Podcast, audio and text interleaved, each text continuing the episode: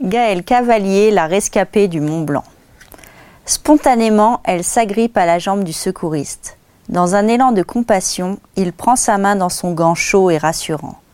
Cette main que la jeune Gaëlle Cavalier saisit ce jour de mai 2013 est celle d'un secouriste du PGHM, l'unité de gendarmerie spécialisée en haute montagne. Tout avait pourtant si bien commencé. Le 12 mai, Gaël s'engage dans l'ascension de l'aiguille verte au-dessus de Chamonix, qui fait rêver tout alpiniste. Au sommet de la Verte, comme la surnomment les montagnards, il paraît que la vue sur le Mont Blanc est magnifique. Sur le versant nord, le couloir couturier trace un toboggan de neige et de glace de 1000 mètres. C'est l'objectif de Gaël, tout juste 21 ans. Une course engagée qui demande un investissement physique et mentale totale. C'est exactement ce qu'elle recherche. À cette époque, Gaëlle est un peu perdue dans la vie. La jeune fille a besoin de se prouver qu'elle peut réussir seule une ascension. Passionnée mais débutante, elle décide de ne pas prévenir son père, au risque de l'inquiéter. Une intuition peut-être. Gaëlle monte pourtant à bord du téléphérique des Grands Montets qui la un peu plus près de son rêve. En altitude, les conditions météo ne sont pas bonnes. Gaëlle patientera jusqu'à la nuit pour s'élancer. Pas à pas, elle prend de l'altitude. Elle se sent légère et heureuse de grimper. Elle prend même le temps d'admirer le soleil se lever sur le massif. Quel spectacle L'heure tourne. Malgré l'énergie déployée, Gaëlle avance trop lentement. Après six heures d'ascension, elle est épuisée terrifiée à l'idée de tomber. À 100 mètres du sommet, il lui faut se rendre à l'évidence. Impossible de monter ni de redescendre, c'est trop risqué. Plus haut, le couloir Wimper risque de ne plus être en condition et il faudra attendre le regel. Gaëlle doit alors envisager de passer la nuit en montagne, or, elle n'a rien prévu pour bivouaquer.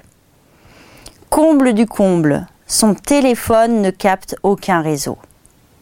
Voilà la jeune alpiniste littéralement coupée du monde. Au passage d'un hélicoptère, elle déploie ses dernières forces pour se signaler, mais sans résultat. C'est un cauchemar.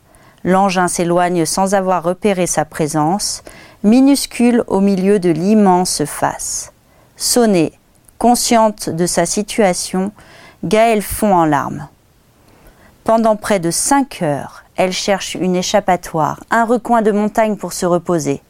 Ce sera une crevasse, profonde, mais trop étroite pour qu'elle tombe dedans.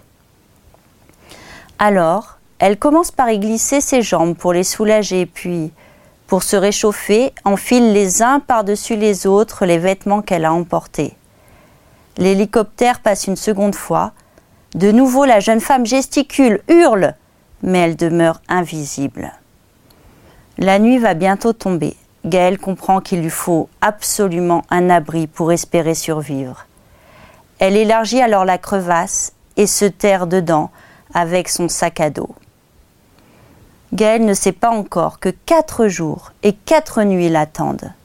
Une éternité dans ces conditions. Et pourtant, elle se bat. Elle tente même de repartir. Mais la météo est décidément trop mauvaise. La voilà condamnée à retourner dans son trou. Rapidement, l'eau et les vivres viennent à manquer. La neige n'est pas suffisante pour étancher sa soif, alors par dépit, elle se force à boire son urine. Pendant ce temps, hors du temps, au cours de ces longues heures d'attente, la jeune femme pense à ses proches et prie souvent. Gaëlle fait un pacte avec Dieu s'il lui laisse la vie sauve, terminer l'alpinisme. Sa vie ne tient désormais qu'à un fil. Ses forces l'abandonnent, elle somnole entre rêve et réalité. Le bleu du ciel de cette nouvelle journée lui redonne espoir. Les secouristes, prévenus par ses proches, cherchent Gaël depuis deux jours. Le pilote de l'hélicoptère a guetté toute la nuit une fenêtre météo favorable. À 6 heures du matin, l'engin peut décoller. Après un premier survol du couloir couturier, les secouristes repassent à proximité, au ralenti. Dans sa demi-conscience, elle perçoit un léger vrombissement. Cette fois serait-elle la bonne? Les jambes engourdies, Gaël surgit de son trou de neige, une véritable apparition pour les sauveteurs. Il faut faire vite, car les prévisions ont annoncé une nouvelle dégradation. Dans l'hélicoptère, ils sont trois le pilote, le treuilliste et le secouriste. Trois professionnels aguerris à ce genre d'intervention, mais le risque est toujours grand. Ils parviennent à s'approcher de Gaël, à l'agripper et à l'élitreuiller, direction l'hôpital. Trois sauveteurs que Gaël n'oubliera jamais. Elle en sera quitte pour la peur de sa vie et une amputation des orteils, comme promis. Gaël a arrêté l'alpinisme, mais continue de grimper avec des chaussons fabriqués sur mesure. Ces quatre jours ont été comme un réveil, explique la rescapée. Elle se sent beaucoup plus heureuse désormais.